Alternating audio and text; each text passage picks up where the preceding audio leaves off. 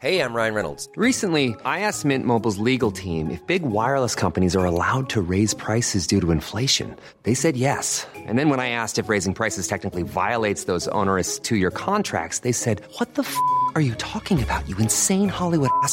So to recap, we're cutting the price of Mint Unlimited from $30 a month to just $15 a month. Give it a try at mintmobile.com slash switch. $45 upfront for three months plus taxes and fees. Promo rate for new customers for limited time. Unlimited more than 40 gigabytes per month. Slows. Full terms at mintmobile.com.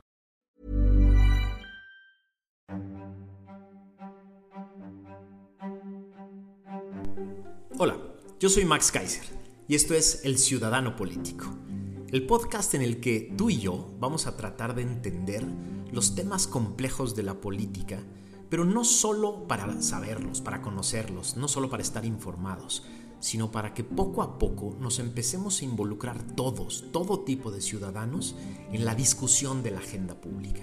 Porque este país nos necesita, este país nos necesita a todos activos, este país necesita que todos entendamos lo que está sucediendo para que después tengamos la capacidad de participar en la discusión de la agenda pública.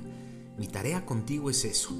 La misión que tengo en estos últimos años es generar ciudadanía, una ciudadanía capaz de participar en la discusión de los grandes temas de manera propositiva, de manera informada, de manera formada, para que no le sea tan fácil al grupo que hoy está en el poder y a los diferentes partidos políticos manipular, mentir, dominar, monopolizar la agenda pública y hacer lo que quieran con ella. De eso se va a tratar este podcast.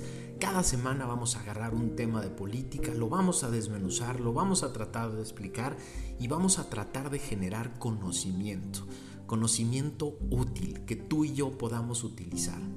Yo voy a estar muy pendiente de todos tus comentarios, yo voy a estar muy pendiente de las reacciones que haya a este podcast, porque lo vamos a ir construyendo entre tú y yo, lo vamos a ir construyendo juntos poco a poco.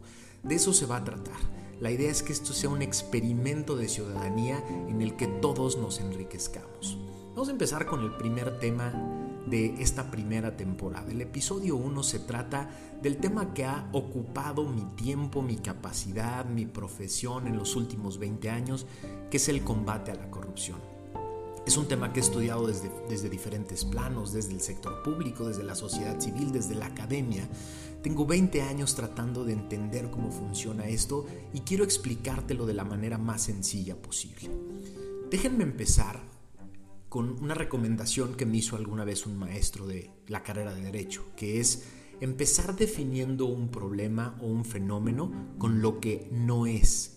Porque corrupción es una de estas palabras que se utiliza para mil cosas. Se utiliza de manera eh, a veces arbitraria para definir cosas que no lo son. He escuchado incluso a senadores de la República, por ejemplo, decir, corrupción es desde que un niño copia en un examen. No, eso no es corrupción, eso es deshonestidad o se trata de entender los fenómenos de actos ilegales en el sector privado también como corrupción. La corrupción siempre tiene que tener el factor poder público como uno de los elementos importantes. Los diferentes organismos internacionales que estudian el fenómeno han definido la corrupción básicamente como la utilización del poder público para beneficio privado. ¿Qué quiere decir esto?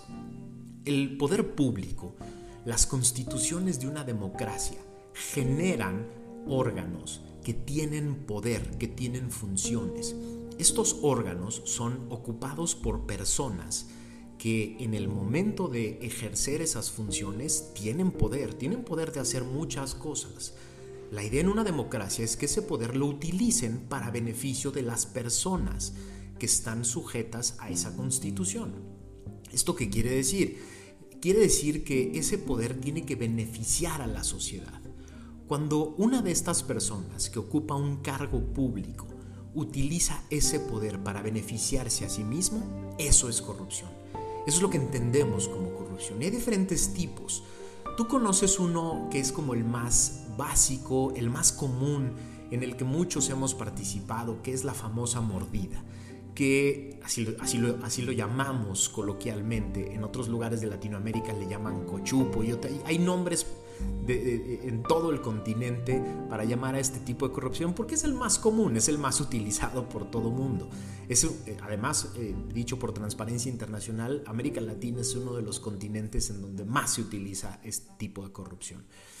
Eh, este tipo de corrupción oficialmente, formalmente, en los códigos penales se llama soborno o cohecho.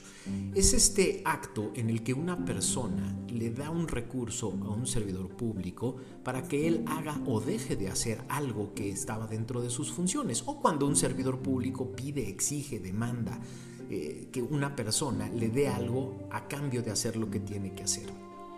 El soborno puede darse desde el más común, el agente de tránsito que te pide una lana para que no te sancionen, hasta un secretario de Estado que pide un millón de dólares para que un compadre suyo tenga un contrato.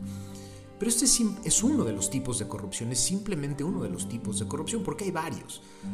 Otro de los más comunes en países como el nuestro es el tráfico de influencias. Esto es, por ejemplo, cuando un senador de la República le pide a un gobernador sobre el que tiene influencia que le ayude a un compadre suyo a obtener en su gobierno un contrato público, traficar con la influencia que tengo para generar beneficios para otros. O por ejemplo el desvío de recursos, que es cuando un servidor público toma recursos públicos que estaban eh, sujetos a ciertas reglas y que eran para cierto fin y los utiliza para uno diferente que le genera a él un beneficio. O por ejemplo, cuando un servidor público utiliza información privilegiada que solo conoce porque está en un cargo público para generar un beneficio privado. Por ejemplo, cuando un servidor público sabe que un eh, terreno o una zona se va a convertir ahora en un nuevo gran proyecto, por ejemplo en un aeropuerto, y con esa información privilegiada compra los terrenos alrededor.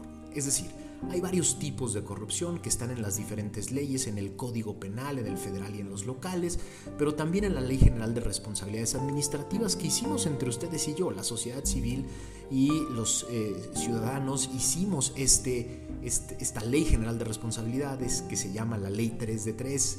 Eh, que se llamó la ley 3 de 3 en esa campaña que hicimos y que vienen ahí todos estos tipos de corrupción que permiten sancionar a servidores públicos desde el lado penal y desde el lado administrativo. ¿Cómo funciona en un país la corrupción? Eh, esto es muy importante entenderlo porque el fenómeno no es un fenómeno de personas aisladas o de malos servidores públicos que uno a uno cometen actos. Normalmente se da en redes, normalmente se hace a través de diferentes eh, sistemas y se utilizan las mismas capacidades del Estado. Déjenme hacer a un lado un mito que ha generado el presidente actual acerca de qué es corrupción. El presidente hizo la trampa de convencer a mucha gente que corrupción era lo mismo a tener dinero, ya sea tener dinero en lo privado o tener mucho dinero en lo público.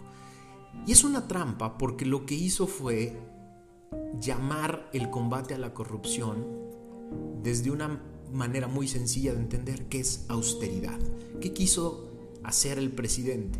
Decir que con austeridad ya no hay corrupción. Cuando no se gasta dinero o no se tiene mucho dinero, ya no hay corrupción. Y por eso ha sacado el pañuelito blanco varias veces en la mañanera para decir, aquí ya no hay corrupción porque hay austeridad. Nada tiene que ver una cosa con la otra.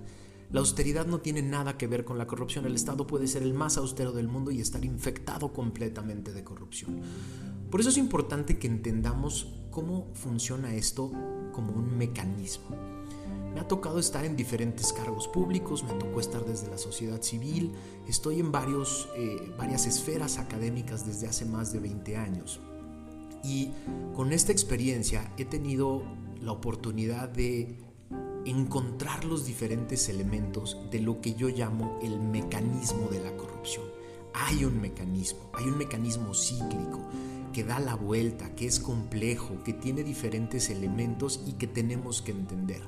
Porque si no lo entendemos, nunca vamos a tener la capacidad de construir las medidas adecuadas para prevenirlo, para detectarlo, para investigarlo y para sancionarlo Entonces no caigamos en la trampa sencilla de pensar que la corrupción es un tema moral en el que unas personas malas estaban en el poder y unas personas buenas pueden llegar al poder y eliminar la corrupción. Eso no existe, en ningún lugar del mundo ha funcionado así.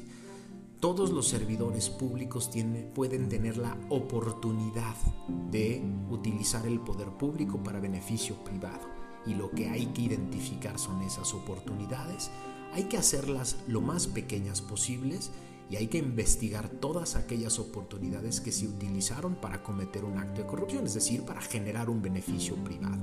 Por eso hay que entenderlo como un mecanismo. Son básicamente cuatro elementos los que normalmente funcionan en este mecanismo de la corrupción. El primero son las elecciones.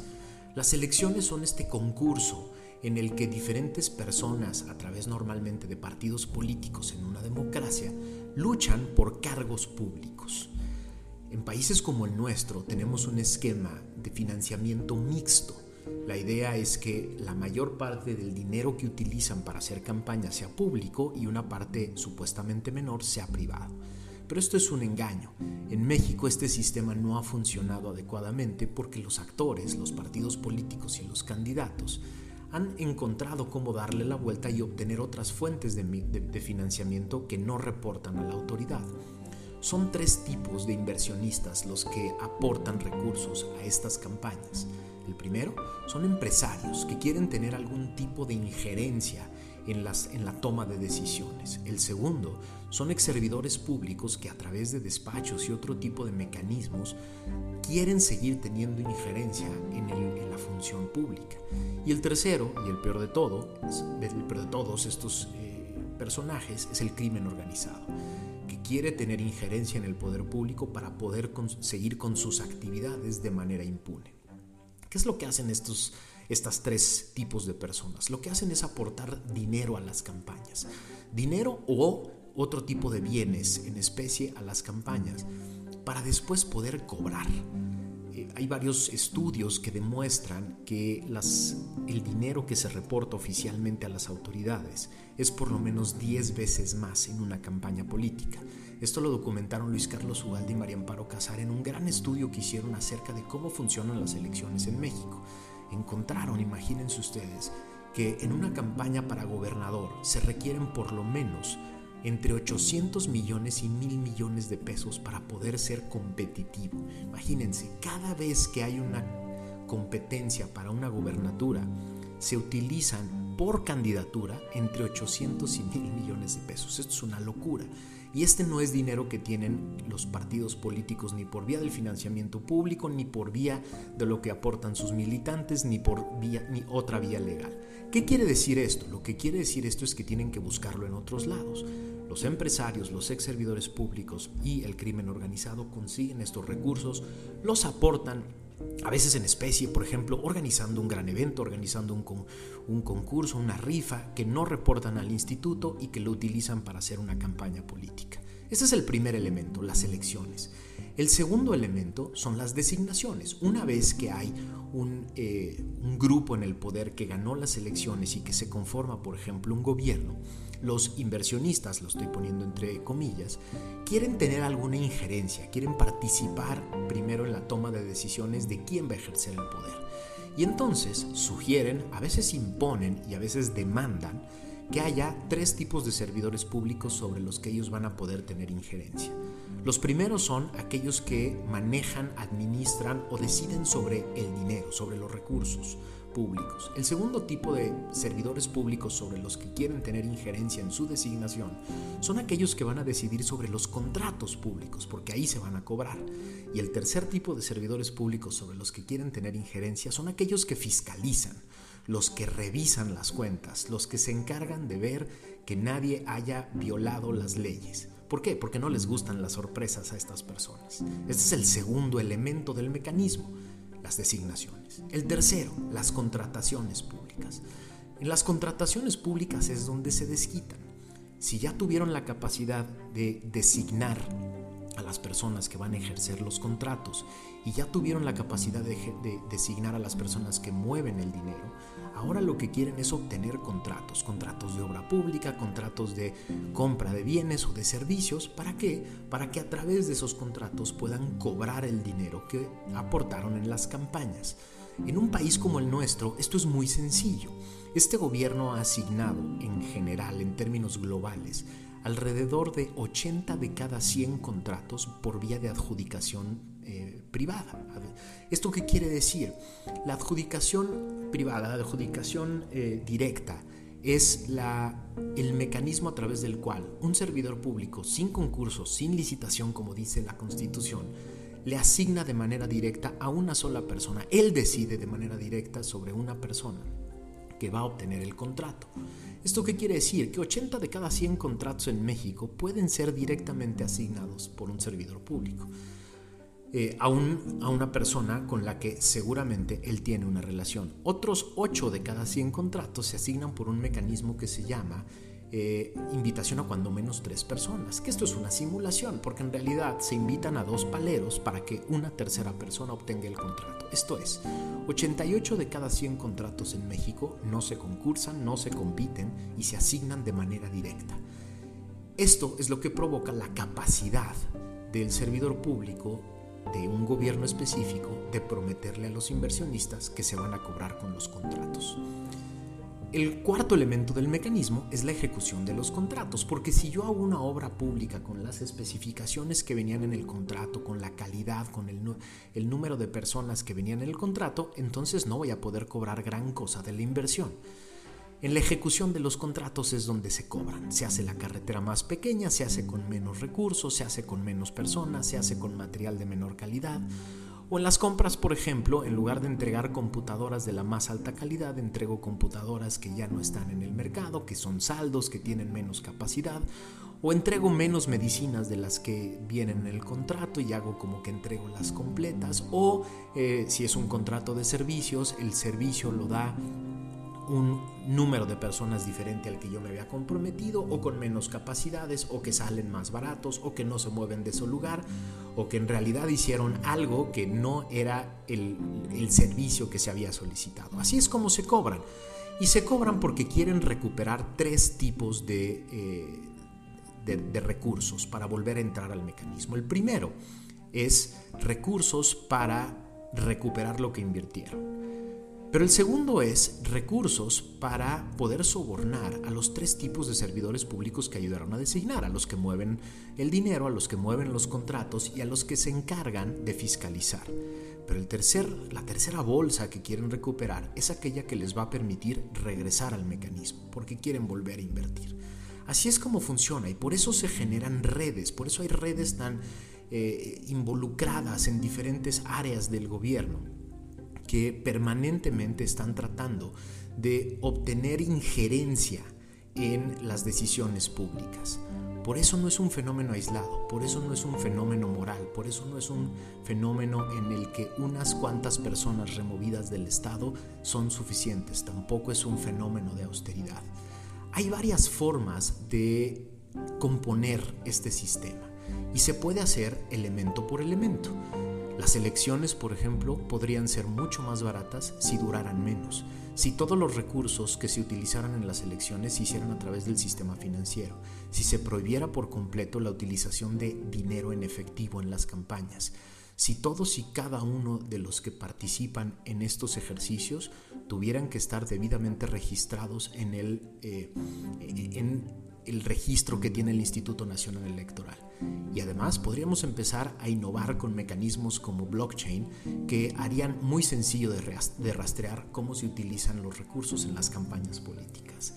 En el segundo elemento, las soluciones también son sencillas.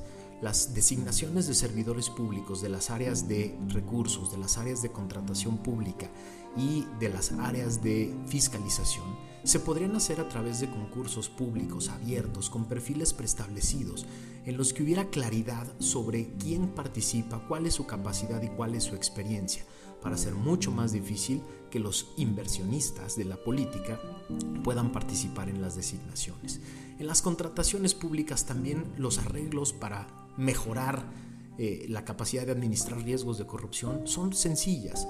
Necesitamos una ley general de contrataciones públicas para eliminar las 32 leyes más la federal de adquisiciones y las 32 leyes de obra pública más la federal de obra pública una sola ley general de contrataciones públicas que establezca los principios básicos que se tienen que ejercer desde la planeación de una compra o de una obra pública hasta, la hasta el último pago.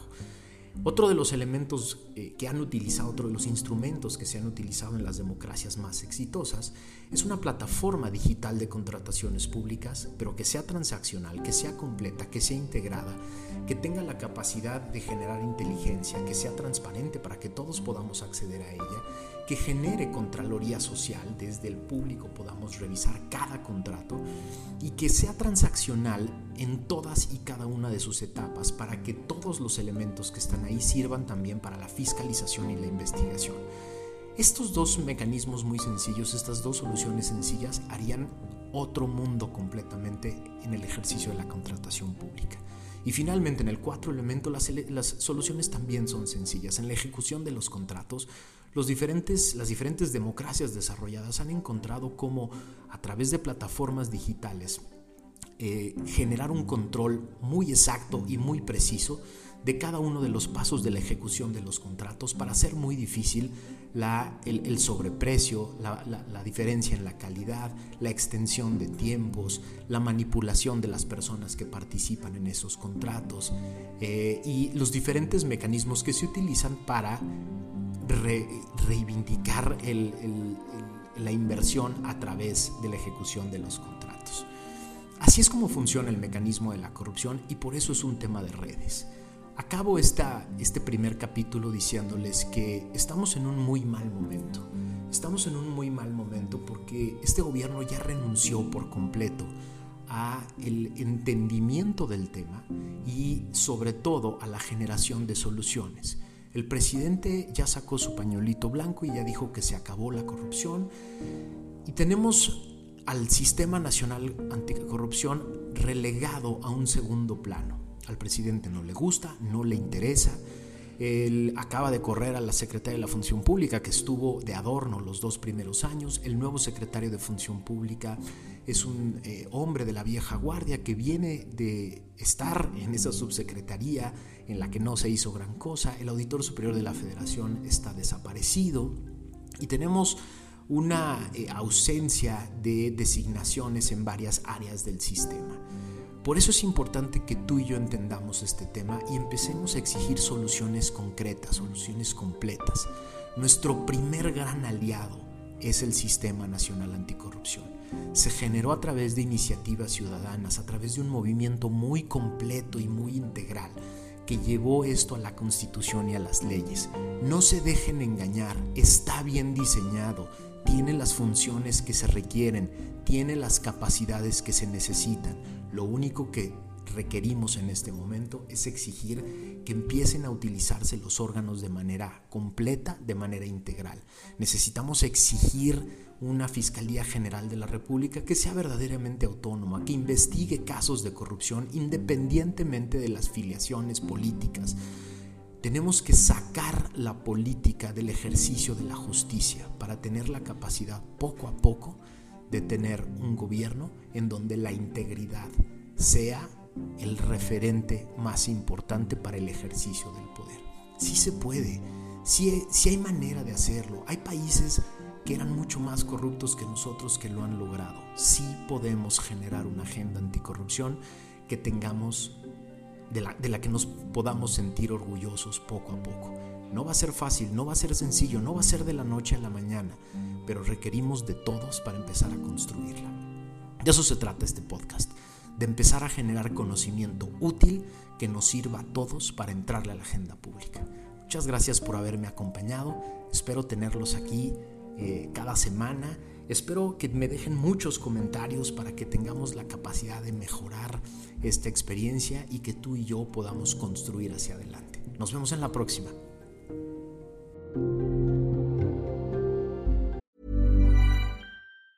Tired of ads barging into your favorite news podcasts? Good news. Ad-free listening is available on Amazon Music for all the music plus top podcasts included with your Prime membership. Stay up to date on everything newsworthy by downloading the Amazon Music app for free or go to amazon.com slash news ad free. That's amazon.com slash news ad free to catch up on the latest episodes without the ads.